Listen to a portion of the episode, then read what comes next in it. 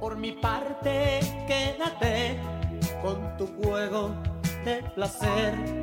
Yo ya nunca quiero ser ni tu amigo ni tu amante,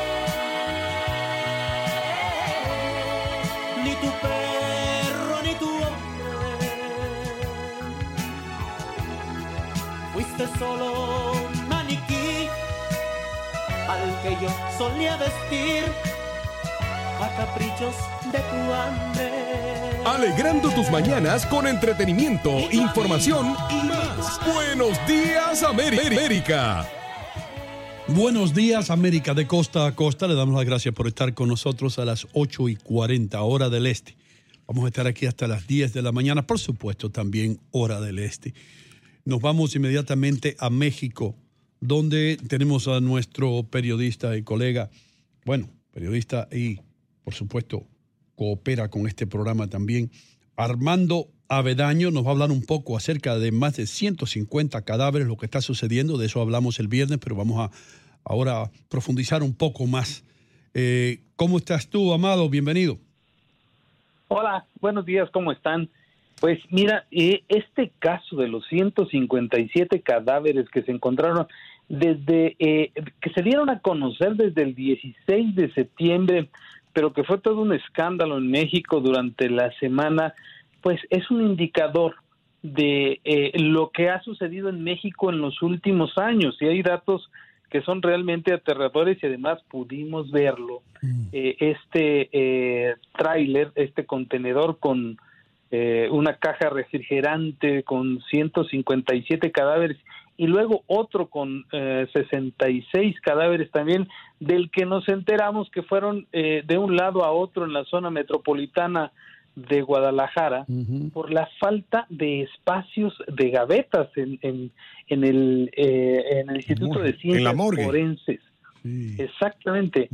Pero fíjate cu- cuántas cosas salieron a partir de ahí. Eh, habían originalmente 2.754 cadáveres que habían estado entre 1997 y 2015 y hay mucha gente que anda buscando por todo el país a sus familiares y que no los encuentra. Espera, eh, deja- eh, quiero interrumpirte un segundito.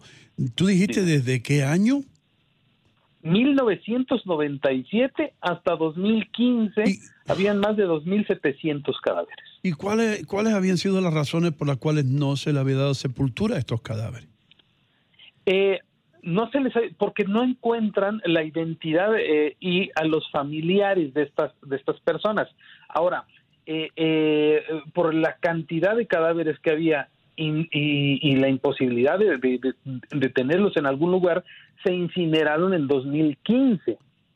Eh, y pero a partir de 2013, eh, aun cuando siguieron dos años incinerándolos, la ley general de víctimas prohíbe la, la incineración de cadáveres hasta que no se les encuentre a sus, sus víctimas o sus familiares.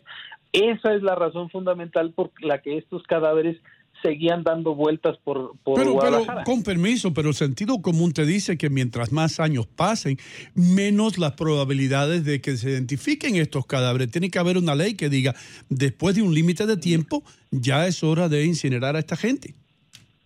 Sí, el, el, el asunto no es que estén que, que no estén identificados, sí están identificados, pero no han encontrado a sus familiares. Y aquí, aquí en México es como muy importante para la gente encontrar un cadáver y no encontrar una urna con cenizas. Esa es la razón, no es una razón científica, sino es una razón como más, más este, eh, emocional o sentimental. La gente necesita recuperar el cadáver, por eso los tenían o los siguen teniendo refrigerados, aunque podrían incinerarlos y tener el ADN, tener la identificación, fotografías o lo que sea necesario para identificarlos. Amado, eh, yo tengo una curiosidad porque durante este fin de semana se dieron manifestaciones de familiares que están buscando a sus eh, personas Sí. queridas desaparecidas. Creo que en Guadalajara fue una concentración importante. Eh, pero lo que no logro entender es que después de esto eh, eh, trataron de aplacar la indignación de la gente y ofrecieron eh, pruebas de ADN, de ADN para permitir a los familiares identificar a sus seres queridos. ¿Por qué esto no ocurrió antes? Mira, la, la, gente anda buscando a sus familiares por todo el país, porque tú sabes que encuentran, se han encontrado fosas recientemente en Veracruz. Eh, el asunto es cómo haces que un familiar que está en Chiapas o que está en Sinaloa eh, tenga algún indicio de que su familiar está dando vueltas en un contenedor de cadáveres en Guadalajara. Increíble. Pero entonces no hay un registro. Amado, no hay un registro nacional. No lo existe. Eh, hay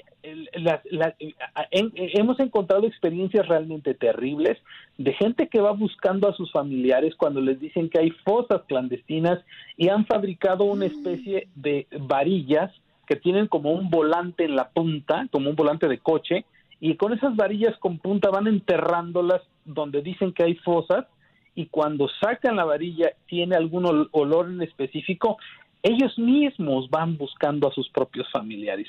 el, punto es que no existe, no existe una forma de, de eh, muy clara de, de, eh, de hacer un, un cruce de información y de datos y estas personas buscan a sus a sus familiares por todos lados. No hay una forma sistemática de buscarlas, porque además hay una cantidad de personas desaparecidas y una cantidad de cadáveres y cuerpos encontrados por todo el país que hacen un poco complicado sistematizarlo. Pero eso parecería como el holocausto, eh, Amado. Eh, vamos a hacer un, desglose más o menos de estos 57 que están en este contenedor los vecinos dicen que hay una descomposición porque este contenedor eh, lo colocaron en terreno baldío, pero que el olor es tan desagradable y pestilente que el vecindario entero, y dicen que hasta se ve destilando sangre del fulgor. Es decir, como que algo reciente, que no son cadáveres viejos. Sí, de, hecho, la, la, propia eh, María Elena Limón, la presidenta municipal de Tlaquepaque, le exigió al gobierno del estado que retirara el, vehículo de la colonia La Duraznera, donde se encontraba al principio el trailer, justamente por eso, porque y, imagínate tú estás en, tu casa y, pasas por un, lugar donde está un camión estacionado que apesta y, y, luego te enteras de que ahí hay 157 cadáveres. Increíble. El asunto es cómo cómo se está tratando, digamos, a una víctima de la violencia que ha ocurrido en México eh, eh dándole vuelta a los cadáveres por ahí, porque no hay forma de ponerlos en ningún lugar. Mira, hay, hay, hay, una preguntita que no quiero que se me escape. ¿Se ha establecido la causa de, la, de, de, la muerte de cada una de eh, estas personas? Eh, ¿Tienen una separación de sexo, edades aproximadas? Algo, porque se habla de cadáveres así, pero te decir, de estos cadáveres, tantos son mujeres, tantos son hombres, tantos son adultos, tantos son niños, algo que uno sepa. Sí, eh, no, esto no se ha revelado, debo suponer, por porque no se le da a conocer a, cualquier persona la identidad del o, las características, pero sí se sí están identificadas. El problema fundamental es que no tienen dónde ponerlos y que eh, esto de no, no haberse descubierto, digamos, a través de un medio de comunicación en México, pues esto seguiría dándose. Y quién sabe en cuántos lugares del país esté sucediendo esto mismo. ¿Cierto que destituyeron a las autoridades de Jalisco por la mal, el mal manejo de estos cuerpos? Es, sí, es correcto. Al, al, titular del forense lo, lo, corrieron en primera instancia, pero él eh, lo, que, lo que argumentó es quien tiene la responsabilidad última de esto es la Fiscalía General del Estado. Luis Octavio Cotero Bernal se llamaba, se llama el, el ex titular ahora del Instituto de Ciencias Forenses que fue despedido, pero él dijo es que la responsabilidad última de los cadáveres es de la Fiscalía y ellos son los quienes nos instruyen a nosotros a ponerlos en un en un contenedor, a rentar un contenedor y ponerlos así eh, eh, eh, refrigerado y ponerlos ahí. Pero no sé si vieron ustedes las imágenes, lo más aterrador a mí en lo personal es cuando la gente del forense se sube al, camión y camina sobre los cadáveres que están envueltos en bolsas negras. Increíble desafortunada la situación y también el 16 de septiembre, qué, qué, qué fecha más inoportuna, ¿no?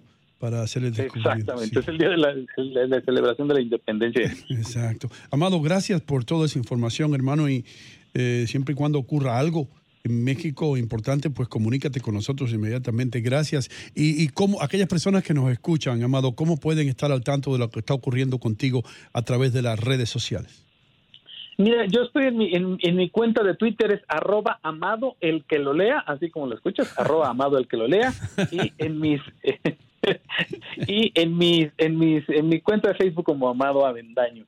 Ahí estamos y tenemos una plataforma que se llama Diario de Confianza. Ahí también tenemos información cotidiana de lo que acontece en México y estamos a sus órdenes. Pues muchísimas gracias por estar con nosotros de costa a costa a través de Univisión Deportes Radio en los Estados Unidos. Gracias, Amado. Thank you. Vamos ahora con eh, las llamadas del público. 1-800-999-1280. 1-800-999-1280. Usted puede llamarnos ahora mismo porque Andreina ya tiene la chequera lista. Ella paga la llamada, ¿verdad, Andreina? Así mismo es. Oye, eh, Andreina como que no está muy contenta que, los Yankees están en la postemporada. Tú me mataste mm, con la postal. Como que no le importa. No le importa. Tú me mataste con las postales. ¿Qué pasó? Venga, deja eso. Doctor se quedó pegado. él, se, quedó pensando en eso. Yo sé, lo, es como aquella novia linda que se nos escapa, ¿verdad? Y que tú dices, ahora la voy a llamar la semana que viene y cuando la llamas ya tiene otro novio. Eso fue lo que te sucedió a ti. ¿Por qué me hiciste eso y no? ¿Qué, qué tú quieres? Esa es la realidad, hermano. Ah, la de Mickey Mantle. Mickey tenía. 2.8 millones de dólares la, la, barajita, lo que tú quieras llamarle. De, Pero yo te de, pregunto. De Honus Wagner solamente hay 50 en circulación. y esa es la que cuesta como casi 4 millones de dólares. dame una palabra de aliento. ¿Cómo podía yo imaginarme cómo, de qué manera que esto iba a coger tanto valor con el tiempo. ¿Quieres que te pues entonces va a volver loco guardando cosas en la casa, una lata de cerveza que, que, 20 años después va a valer. Lo que un día fue ¿Eh? no será. ya no la otra, para acabarme más. Y los coleccionistas saben de esto mucho. Por supuesto, mientras más hay de un ítem o de algo, cualquier cosa que sea para coleccionistas, mientras más hay, menos el valor. Lo que sucede normalmente, y por eso lo mencioné, es que las madres cuando limpian los cuartos de los hijos, tiran todo eso a la basura, porque ellas no están pendientes. Y usualmente son las madres. Cuando ese muchacho se va a la universidad, la que limpia el cuarto y todo eso son usualmente las madres. Mientras menos eh, postalitas o barajitas hay de Mickey Mantle, más el valor. Y tal vez que muchas personas hicieron como hizo usted, lo tiró a la basura, no sabiendo que tenía un tesoro entre manos. Tengo una amiga dominicana a quien le doy las gracias, hermano. ¿Sabe lo que me trajo? Una amiga que se llama Luisa. Me trajo dulce de coco joven. Y me nuevo, nuevo. Nuevo.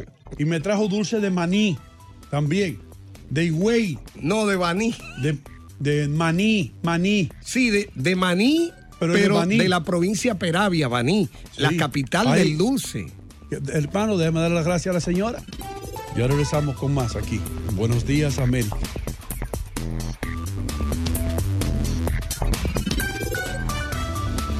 Ya regresamos con más de Buenos Días América.